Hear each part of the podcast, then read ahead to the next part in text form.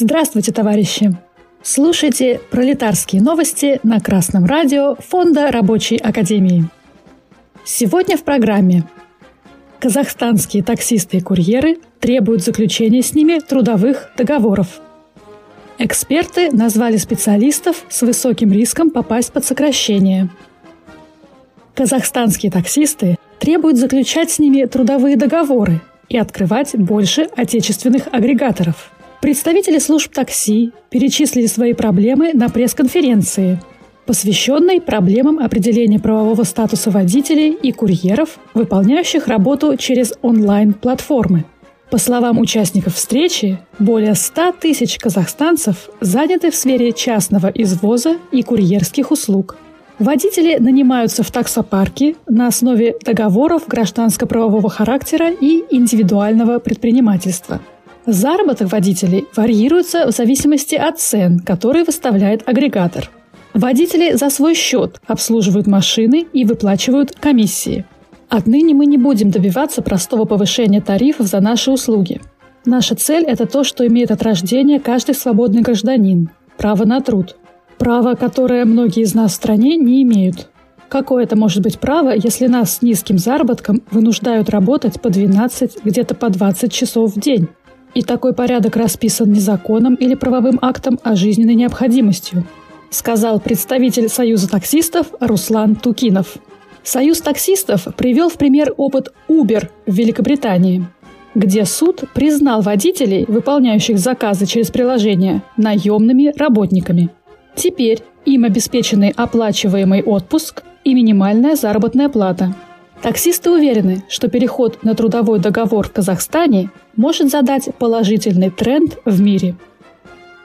Таксисты правильно выставили требования о заключении трудовых договоров, о снижении продолжительности рабочего времени, о повышении заработной платы и об улучшении условий труда – Свои требования необходимо подкрепить коллективными действиями. Самый большой эффект может дать союз с рабочим классом Казахстана. Забастовки рабочих и других трудящихся заставят капиталистов пойти на уступки. Рабочие, организованные в советы, смогут еще эффективнее бороться за свои интересы и в дальнейшем установить диктатуру пролетариата по всей стране.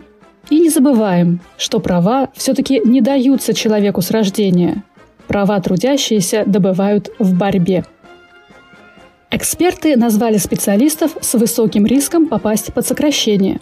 В ближайшие полгода под сокращение, вероятнее других, могут попасть специалисты по HR, менеджеры по продажам, дизайнеры и административно-хозяйственные работники, следует из результатов совместного исследования Национального рейтингового агентства НРА и аналитического центра НАФИ, есть у РБК. Наиболее стабильной отраслью специалисты сочли финансовую. Увольнять работающий в ней персонал, а также бухгалтеров не планируют 60% работодателей. Однако набирать новых сотрудников компании также не будут. Наименьший риск сокращения сохраняется для юристов и административно-хозяйственного персонала. Менять численность сотрудников в этих сферах не планируют 65% и 61% фирм соответственно. При этом специалисты считают, что в течение шести месяцев предприниматели будут как сокращать, так и нанимать сотрудников. О том, что в их сфере вырастет спрос на производственный персонал, рабочие, инженеры, технологи, заявили 18% опрошенных. Они рассказали, что планируют нанять больше таких сотрудников в ближайшее время. Капиталисты сокращают количество непроизводительных работников и при этом рассчитывают нанять больше рабочих. Однако рабочие не появляются из воздуха. Подготовка квалифицированного рабочего может занимать месяцы и годы. При этом никто даже не предлагает уволенным менеджерам и дизайнерам пройти курсы переподготовки на рабочие специальности – Кроме того, буржуазный институт Высшая школа экономики прогнозирует убыль рабочей силы в России к 2030 году. Пока государство целенаправленно, планово не займется проблемой воспроизводства рабочей силы, экономика России будет продолжать деградировать, а народ – вымирать. Но проблемы рабочих касаются не только буржуазии. Поэтому самим рабочим нужно усиливать борьбу за свои права, за условия труда, за зарплату, за коллективный договор. Только сильный рабочий класс, организованный и сплоченный, в состоянии вывести Россию из многолетнего кризиса.